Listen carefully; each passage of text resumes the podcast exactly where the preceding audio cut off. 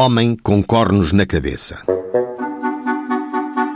João Galego participou ao excelentíssimo delegado, no dia 15 de novembro de 1897, os seguintes factos.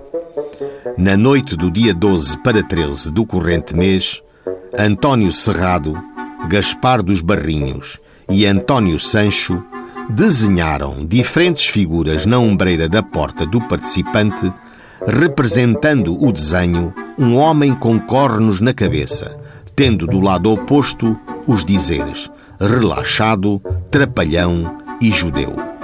À porta da escola desenharam um homem e uma mulher, vários pequenos e pequenas, tendo o homem as suas partes fracas de fora e a figura da mulher pegando nelas, com os dizeres: Isto é só para quem o entende.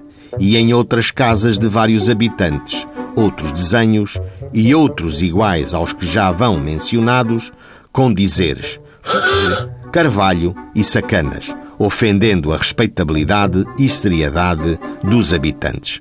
Assim começaram os autos e assim tiveram termo.